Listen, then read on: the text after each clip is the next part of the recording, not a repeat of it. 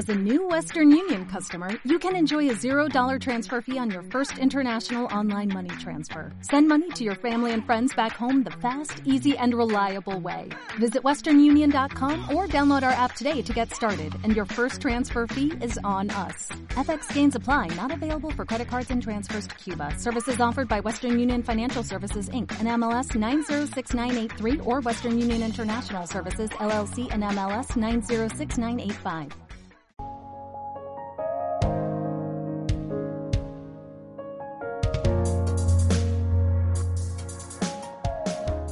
Fotografiando la noche, el podcast enfocado en astrofotografía y astronomía. Aprende cómo conseguir fotos espectaculares del cielo estrellado y paisajes nocturnos. Con Jordi Freshanet, astrofotógrafo y divulgador astronómico.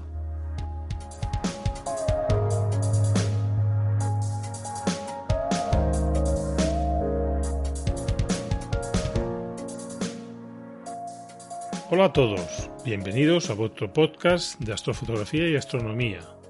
Este es el episodio 29, Objetos de cielo profundo a fotografiar. En este programa os hablaré de qué objetos o astros de cielo profundo encontraremos cuando fotografiamos el cielo con cierta ampliación, por ejemplo estrellas dobles, galaxias, cúmulos o nebulosas. Os explicaré cómo debemos prepararnos para captarlos en nuestras fotos con mayor o menor ampliación y finalmente, ¿cómo podemos identificarlos?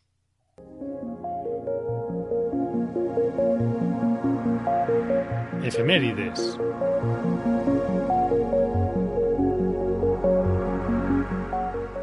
Hoy repasaremos las efemérides, que son los acontecimientos que podemos ver en el cielo de la primera quincena de marzo, del 1 al 15 de marzo de 2020. Recordad que los horarios son desde la península ibérica. La luna empieza en cuarto creciente, pasa por luna llena el día 9, que por cierto será superluna. Ya veréis que no me gusta demasiado la exageración de los medios de comunicación cuando hablan de lunas, superlunas y demás tipos de lunas. Pero lo cierto es que el perigeo, es decir, el punto más cercano de la luna a la Tierra, es 12 horas después de la luna llena. Por tanto, sí que será una luna ligeramente mayor de lo habitual. Y finalmente la quincena acaba en cuarto menguante.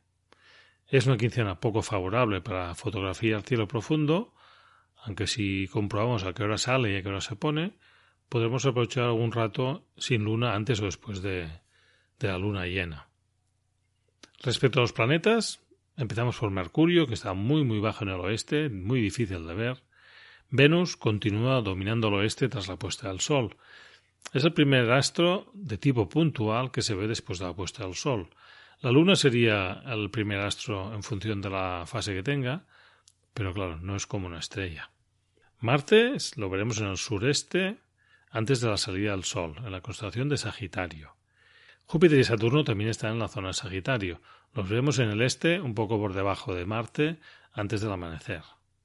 Como cosas destacables, el día 1 de marzo a las 10 de la noche la Luna está cerca de las Pléyades, a unos 7 grados. Para tener una idea, cada luna llena es medio grado, pues hablaríamos de unos 14 diámetros lunares, que no es que sean muy muy cerca, pero bueno, con una foto de gran campo se pueden ya ver un poco interesantes los dos objetos. El día 2, a las 8 de la noche, la Luna estará a unos 4 grados de Aldebarán, que es la estrella más brillante de la constelación de Tauro. Esto es un poquito más cerquita ya. Para los más atrevidos, el día 8 de marzo, a las 20.15 horas, Urano estará a unos 2 grados de Venus, es decir, unas cuatro lunas. Eh, Venus el más brillante de todos y Urano unos menos brillantes. Cuando están muy cerca dos astros entre sí, se dice que es una conjunción de dos astros. Urano tiene una magnitud de 5,9, justo en el límite de ser visible a simple vista, y Venus tiene una magnitud negativa.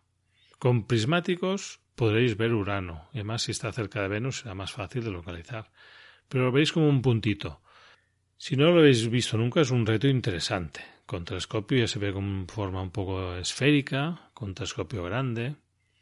Si el día 8 no lo podéis ver, un día antes y un día después seguirá estando cerca. ¿eh? No tan cerca como el día 8, pero también os puede ayudar a localizarlo. Por cierto, ¿habéis notado la disminución de brillo de la gigante roja Betelgeuse? La que es Alpha Orionis. Desde diciembre del año pasado se está comentando por las redes la sorprendente disminución de brillo aparente de esta estrella. Ahora cuando miras a Orión parece que le falte eh, un punto de referencia importante. Betelgeuse siempre ha tenido un color rojizo y un brillo importante y compensaba un poco el, brillo de Rigel, que es un color azulado, ¿no? Betelgeuse la veréis en el extremo izquierdo, superior izquierdo de, la constelación de, de Orión. Incluso ahora que brilla un poco menos, el color rojo es menos aparente, ya no parece tanto una estrella rojiza. De hecho, Betelgeuse ya estaba identificada como estrella variable desde hace muchos, muchos años, y su brillo oscila entre una magnitud de 0,3 y un 1,0 positivo. Pero es que estos últimos días ha llegado hasta 1,27. Es una disminución significativa. Los astrónomos dicen que, como es una gigante roja, al final previsto es acabar explotando como una supernova. Pero claro, ¿cuándo pasará esto? Pues desde hoy mismo, mañana mismo, hasta dentro del próximo millón de años, que casi es nada, ¿no? Así que si tenéis suerte, podéis ver explotar a Betelgeuse, que está a unos 630 años luz. Por eso, si la vemos explotar mañana, quiere decir que habrá explotado hace 630 años. ¿eh? No, no, es, no estamos viendo el presente, sino que estamos viendo el pasado, debido a la gran distancia. Si no la vemos explotar mañana, tendremos que esperar unos cuantos años, o miles, o millones de años. Pero no os preocupéis que la distancia a la que está Betelgeuse es suficientemente grande para que no afecte a la vida en la Tierra. Solo será un espectáculo digno de ver. Incluso dicen que durante el día se podría ver el, el brillo de Betelgeuse, pero no sé si tenemos esta suerte de, de ver una supernova tan tan espectacular.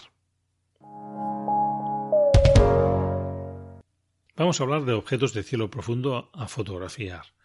¿Qué son estos objetos? Ya que hablamos de objetos suena un poco mal, ¿no? Cuando hablamos de astronomía.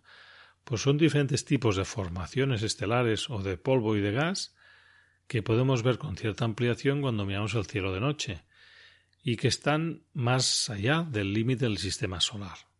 Tenemos dos maneras básicamente de captar estos objetos. Una es verlos en miniatura, en una foto de gran campo con un gran angular, en fotos de tipo paisaje astronómico.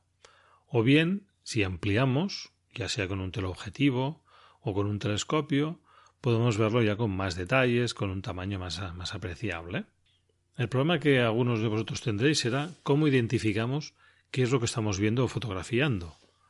En una foto los vemos como un borrón, como una nubecilla. Eh, lo que tenemos que hacer es buscar en programas tipo planetario como Stellarium o algún otro similar la zona donde estamos fotografiando.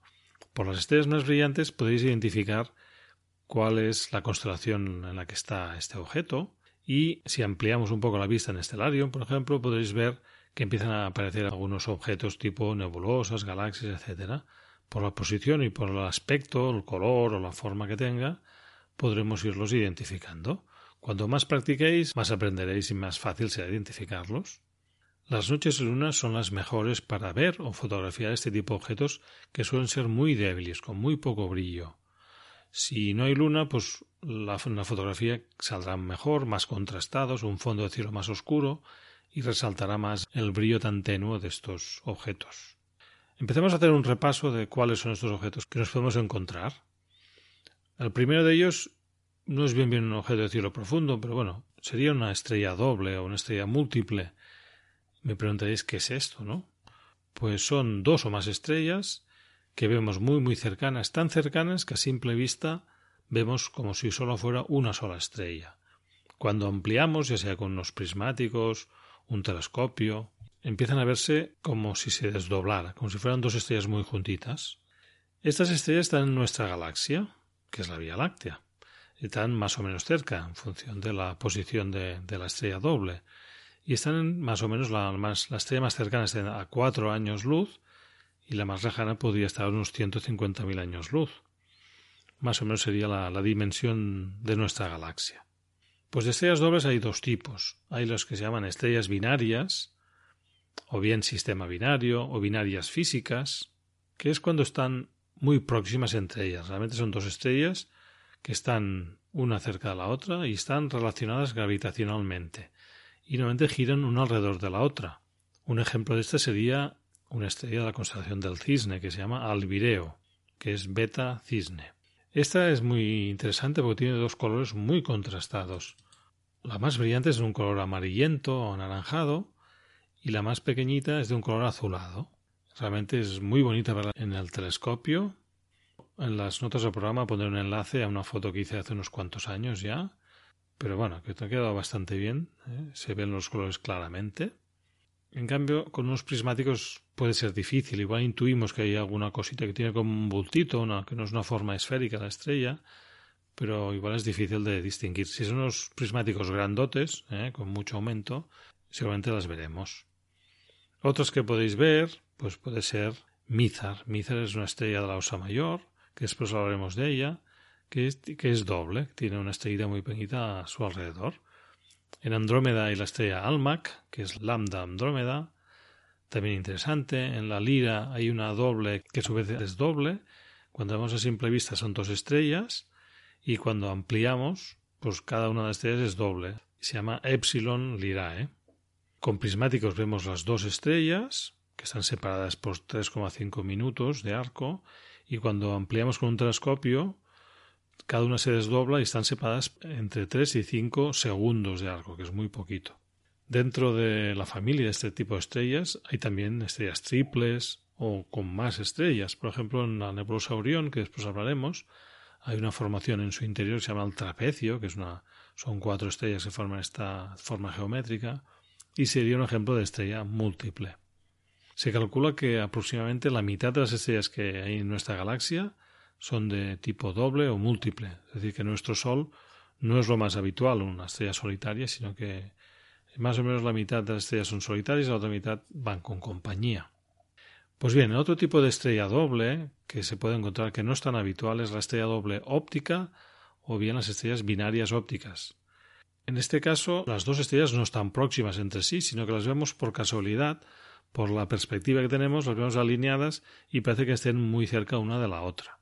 Por ejemplo, Mizar y Alcor son dos estrellas que están muy separadas entre sí, pero a simple vista, sin necesidad de ampliación, ya podemos verlas que están muy juntitas una con la otra. Con un objetivo gran angular de 24 milímetros y una cámara de formato completo, eh, sale una foto como la que veréis en las notas del programa, con Mizar y Alcor que forman parte de la Osa Mayor. Estas dos estrellas se usaban en la antigüedad como prueba de, de la agudeza visual. Ya hemos visto cómo localizarlas, hay mapas y hay, hay listas de estrellas dobles, que hay gente muy apasionada por ellas. ¿Y cómo las fotografiamos? Pues con un objetivo gran angular es realmente difícil si no están muy separadas como Mizar y Alcor. Si usamos un teleobjetivo y una montura de seguimiento, estas pequeñas, portátiles, o bien un telescopio y con una montura de seguimiento, se pueden captar con mucha más facilidad. Algunos aficionados hacen el seguimiento del movimiento de las estrellas alrededor del centro de masas común de las dos estrellas, y de esta manera pueden ir viendo cómo se van moviendo y calculan el periodo de rotación de una estrella alrededor de la otra. La foto que he puesto al video está hecha con un telescopio de 1000 milímetros de distancia focal y con una cámara APS-C. Y realmente veis que ha quedado quedado vistosa. Es un recorte, no es una foto tamaño completo. Bien, cambiamos de tipo de objeto de cielo profundo y nos vamos a los cúmulos estelares. En este caso hablamos del primer tipo que es cúmulos, son cúmulos abiertos. Son grupos de estrellas que están muy cercanas entre sí. Además han nacido juntas de una nube de gas y polvo y cuando son un poco más creciditas las vemos ya como un grupito de estrellas con una cierta separación entre ellas. Suelen ser estrellas jóvenes, recién nacidas, tienen pocos años, quiero decir, tienen pocos millones de años de vida, suelen tener un color azulado, pues eso es síntoma de que están muy calientes. El Sol, por ejemplo, nació de una nube de gas y polvo y tuvo sus hermanas dentro de un cúmulo abierto, seguramente. Pero como ya se han ido separando, ah, ahora cuesta saber cuáles fueron sus hermanas. Cosas del paso del tiempo a escala astronómica. Si incluso a nivel estelar o astronómico se van rompiendo los lazos familiares con el paso de unos miles de millones de años. Bueno, estos cúmulos abiertos también están dentro de nuestra galaxia y se sitúan en el disco. igual que como está el Sol, pues también van dando vueltas a, alrededor del centro galáctico. Ejemplos fáciles de ver con prismáticos, bueno, incluso a simple vista.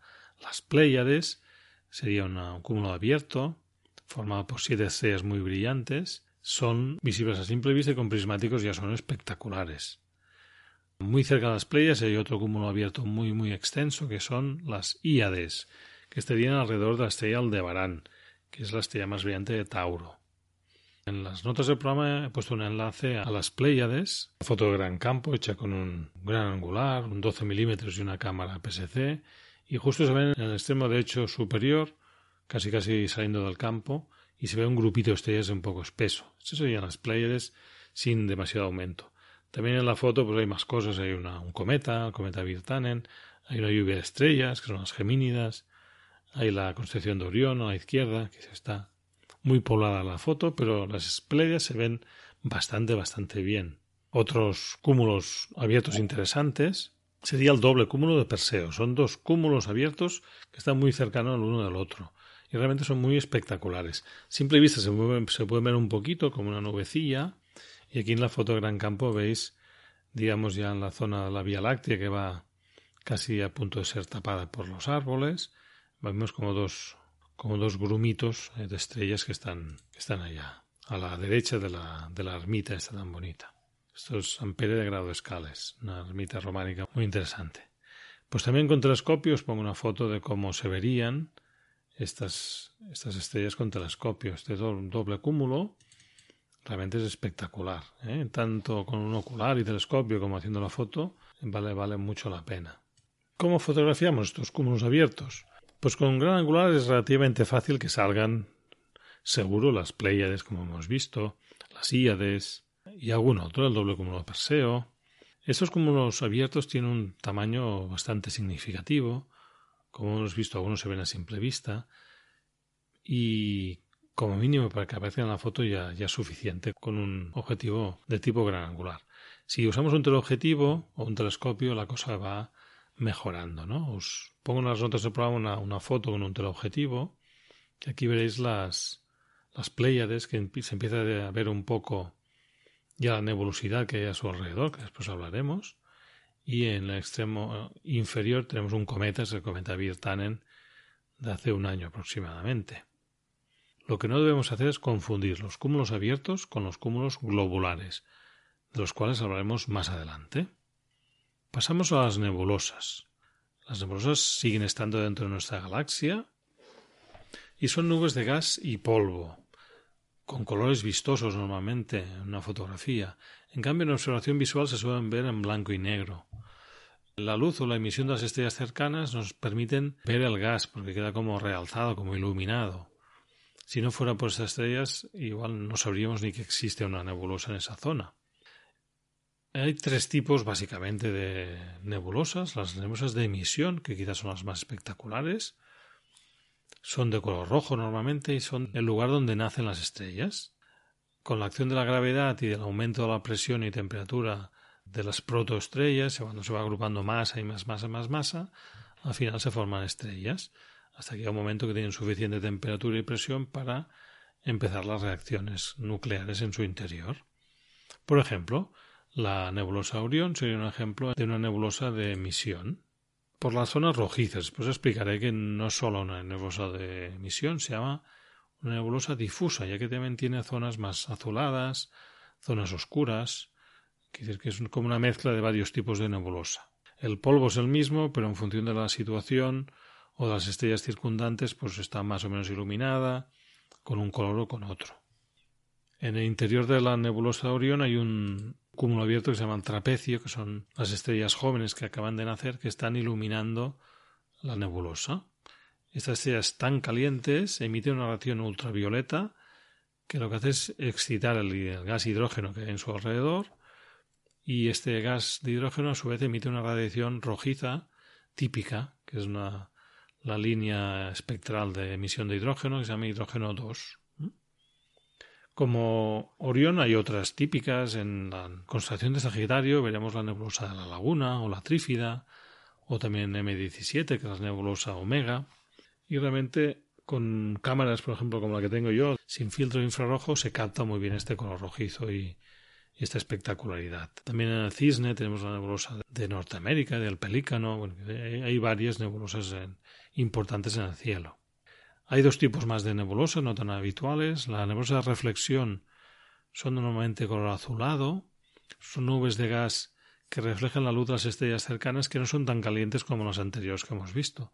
Las Pléyades sería un ejemplo de ellas. ¿eh? Las Pléyades, cuando las vemos con fotografía, siempre vista es muy difícil, ¿no? pero en fotografía podemos llegar a captar con larga exposición pues esta nebulosidad entre las diferentes estrellas. ¿no? Dicen que no está entre las estrellas, sino que puede ser una nube de gas que esté entre medio de las Pléyades y nosotros. En otro caso, podría ser fácilmente que el gas que ha sobrado después de la formación de las estrellas pues se ilumina con las estrellas. Para acabar, un otro tipo de nebulosa que a mí me gusta mucho, que es la nebulosa planetaria. Tiene un nombre curioso, pero realmente esta nebulosa no tiene nada, nada que ver con un planeta, pero tiene una forma esférica normalmente y por eso cuando las vieron por primera vez con telescopio le dieron este nombre un poco por confusión. Las nebulosas planetarias son de forma esférica, como un globo, y es el fruto de la explosión de una estrella. Por ejemplo, una estrella como nuestro Sol, cuando acabe nuestro Sol, dentro de 4.500 millones de años, provocará una nebulosa tan bonita como las que os explico, ¿no? Un ejemplo de estas nebulosas sería la nebulosa del Anillo, que está en la constelación de la Lira. Es una nebulosa muy pequeñita. En la foto que os añado veréis que realmente se ve muy pequeña. Está hecha con un reflector de mil milímetros de distancia focal y una PSC pero aunque sea pequeña, tiene un brillo bastante intenso y ya sea al ocular o con cámara es, relativamente fácil captarla, ¿no? Otra muy, muy grande, en este caso sí que se ve muy bien, es la nebulosa de Dumbbell, que está en la constelación de la Zorra. Y estas nebulosas con gran aumento realmente son, son bonitas, tienen unos colores en foto muy bonitos y pues ya imaginarte un poco la, el volumen que tienen, ¿no? Para fotografiarlas, por ejemplo, la nebulosa Orión en gran angular con, salen perfectamente, ¿no? La Sagitario también, la Dumbbell, que son las más grandes y más brillantes. Hay otras que son mucho más sutiles, ¿no? Que necesitas un teleobjetivo, un telescopio y con seguimiento y con larga exposición puedes ir captando más detalle y pues ir viendo las más pequeñitas, ¿eh? Vamos a hablar de cúmulos globulares. Los cúmulos globulares, a diferencia de los cúmulos abiertos, son grupos de estrellas muy numerosos, hay muchas estrellas, y están muy juntas, y están muy unidas por la gravedad. Casi parece como una, una esfera, como una pelota, bien rellena de estrellas, y en el centro están muy, muy juntas. Contiene de decenas a centenares de miles de estrellas. Hay alguno que se ha contado hasta un millón de estrellas. Y, curiosamente, a diferencia del anterior que hemos visto, el abierto, son estrellas muy, muy viejas. Cuando se calculó la edad de estas estrellas con técnicas espectroscópicas, comprobaron que eran muy muy viejas, casi tan viejas como el propio universo, cosa que es sorprendente, ¿no? Un ejemplo es el cúmulo de Hércules. El cúmulo de Hércules en el hemisferio norte es uno de los más grandes. Os añado una foto aquí en las notas del programa. En el hemisferio sur tienen la suerte de ver el cúmulo de Omega Centauri, que es mucho más grande o bastante más grande que Hércules y a veces observándolos con telescopio tenía la sensación de verlos en tres dimensiones, como si fuera realmente un volumen en 3D que realmente impresiona mucho, mucho. Hay una teoría no demostrada que dice que pueden ser el núcleo de antiguas galaxias de pequeño tamaño que han sido capturadas gravitacionalmente por la galaxia principal. Por ejemplo, la Vía Láctea tiene aproximadamente unos 100, 110 cúmulos globulares que están alrededor de la galaxia. No están en los brazos de la galaxia o en el disco, sino que están en el halo. El halo sería como esa especie de nube alrededor de la galaxia, espiral, que es nuestra Vía Láctea, y están, por tanto, un poco más lejos que los cúmulos abiertos o las nebulosas. Aún así, siguen estando dentro del entorno de nuestra galaxia, la Vía Láctea. ¿Cómo los fotografiamos los cúmulos globulares? Pues con gran angular no es nada fácil. ¿eh? Se puede captar el cúmulo de Hércules o algún otro, como el de Sagitario, que es Messier 22, pero cuando ves la foto igual ves como una estrella gorda, así hinchada, pero no ves el detalle de las estrellitas, ¿no? Como consigues con, con telescopio objetivo sí que se puede captar más detalle y puede ser mucho más espectacular. Y vamos al último grupo, que son las galaxias. Las galaxias ya están fuera de nuestro ámbito, de nuestra Vía Láctea, de nuestra galaxia. Y son agrupaciones de estrellas enormes, que contienen centenares de millones de estrellas. Como por ejemplo nuestra Vía Láctea es una galaxia y allá dentro de nuestra galaxia están todos los objetos que hemos visto hasta ahora. Otra cosa curiosa es como estamos dentro de una galaxia, no percibimos su forma como si lo haríamos desde afuera. Vemos que hay una franja en el cielo, que es la Vía Láctea, pero no vemos la forma de galaxia espiral. La galaxia más cercana está a unos 2 millones de años luz, que sería la galaxia de Andrómeda. Tiene una forma de disco, con brazos espirales normalmente, que van girando alrededor de su núcleo. La Vía Láctea, para que os hagáis una idea, tarda 220 millones de años en dar una vuelta completa. Y el ancho de la galaxia, el diámetro, puede estar alrededor de 100.000 años luz, 200.000 años luz. Ejemplos, pues la, galaxia Andrómeda, que es muy muy grande, que ahora veremos alguna una foto en las notas, o por ejemplo en el hemisferio sur de las nubes de Magallanes, que no son espirales, son otra forma. Hay otras formas de galaxias, como pueden ser las irregulares, ¿no? Hay galaxias también de forma así elíptica, pero digamos las más típicas son las espirales, que son las que iremos viendo. Al telescopio podemos ver algo de la estructura de las galaxias más grandes, por ejemplo los brazos o las bandas sin, sin estrellas, pero de la mayoría, cuando miramos al telescopio, solo vemos una nubecilla, como una mancha, ¿no? A no ser que usemos un telescopio de gran, gran tamaño, ¿no? Pero aunque la veamos muy pequeñita, es emocionante imaginarse que estamos viendo un objeto tan, tan lejano que los fotones que nos llegan y estamos viendo a través del telescopio salieron de la galaxia cuando, por ejemplo, los primeros humanos empezaron a caminar sobre la Tierra. Cuando hablo de humanos no hablo, no hablo de Homo sapiens, sino de Homo habilis, que es una especie un poco anterior. Quiero decir que es como si estuviéramos viendo el pasado y estamos viendo en directo una, imagen que no es trucada ni es, ni es falseada, sino que es, que es auténtica, aunque la veamos más pequeña, ¿no?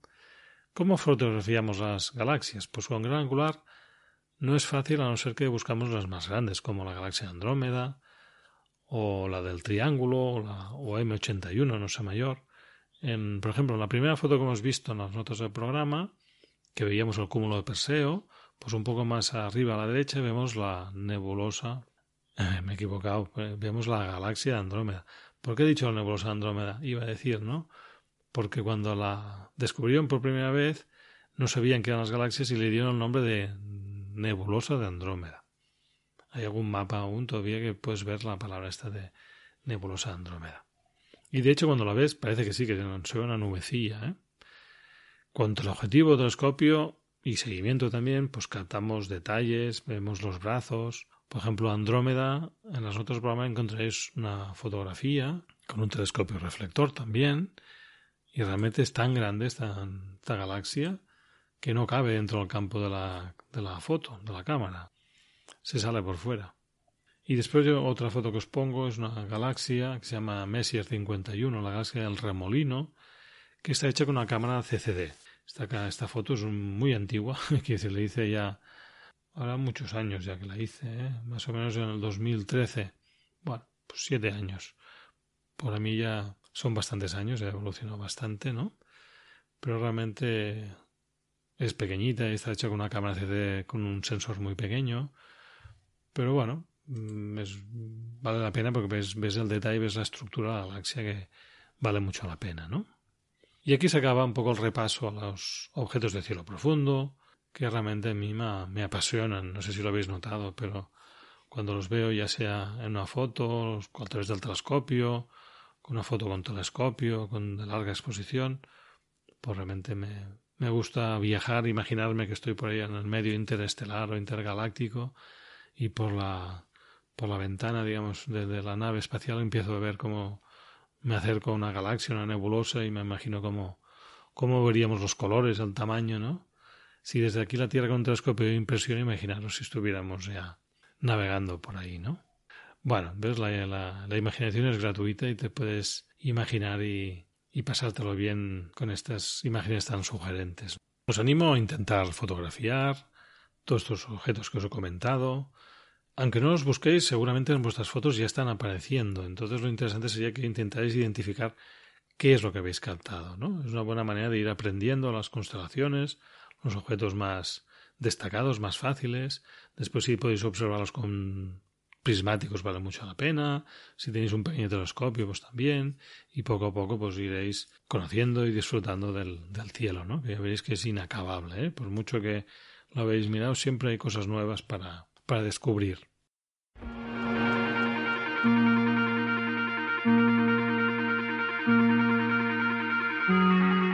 Recomendación.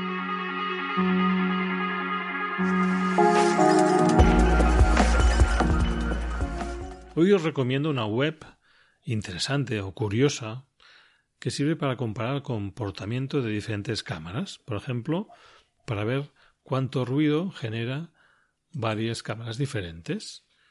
Yo lo usé antes de comprar una, una cámara, tenía la Sony A6000 y busqué otra del mismo rango de Sony, Sony A6400, y usé esta web para ver la diferencia de, de ruido a misma ISO de las dos cámaras. Os pongo la, el enlace en las notas del programa, es un, una web que se llama DP Review en inglés, dpreview.com y se llama Image Comparison. El único problema es que está en inglés, pero bueno, sin saber inglés también es fácil que os aclaréis. ¿eh? Hay que elegir la primera cámara, pues la cámara de referencia, por ejemplo, pongo la Canon 6D, quiero un fichero RAW 3200 ISO y a su lado pongo otra, por ejemplo la Sony A7S, también un fichero RAW 3200 ISO y visualmente ya estamos viendo pues la diferencia son fotos, son reales, ¿eh? tenéis una foto muy grande, con muchos detalles, y podéis ir eligiendo qué zona de la foto queréis ver, las más oscuras, las más iluminadas, y así veis un poco la textura como la está captando cada cámara. Yo no me lo tomaría al pie de la letra, decir, mira, esto es lo que realmente así está como se la foto, pero para tener una primera impresión, o decir, mira, esta cámara es más ruidosa o es menos ruidosa, o puedo subir hasta una ISO, yo que sé, por ejemplo, en la en la 6D si subo hasta 102.400 ISO, pues será una foto realmente que no es no se puede aprovechar, digamos. En cambio en la 7S pues aún se, aprovecha alguna cosa. Bueno, aquí puedes ver un poquito cómo va cada una, ¿no? Si tenéis una, podéis comparar la que tenéis con lo que os sale aquí y decir jugando, ¿no? Puedes incluso elegir el formato, si quieres RAW o JPG, solo liso. Y yo encuentro faltar el tiempo de exposición. Para simular una exposición, una foto de larga exposición, me faltaría poder elegir los segundos, ¿no? Pero bueno, ya, ya la encontré curiosa esta, esta web cuando la encontré, ¿no? Como he dicho, puedes navegar por la imagen, que es muy variada, con muchos detalles. Y una cosa interesante, puedes bajarte el fichero JPG o RAW de cada cámara y en tu ordenador, pues en tu programa de edición los comparas, ¿no? Y realmente encuentro que, que puede estar bien ¿eh? para hacer tus, tus experimentos. Ya me diréis si, si, os, si os es útil. En las notas del programa encontraréis los enlaces comentados. Podéis dejar comentarios en iVoox o en iTunes y os agradeceré si ponéis un me gusta y os suscribís si no lo estáis ya. También en la web del programa, en el grupo de Facebook o por email. En las notas del programa encontraréis los enlaces para comunicaros conmigo. Si queréis compartir una foto lo podéis hacer en el grupo de Facebook o en Instagram poniendo hashtag fotolanoche. Hasta el próximo programa, que tengáis cielos despejados.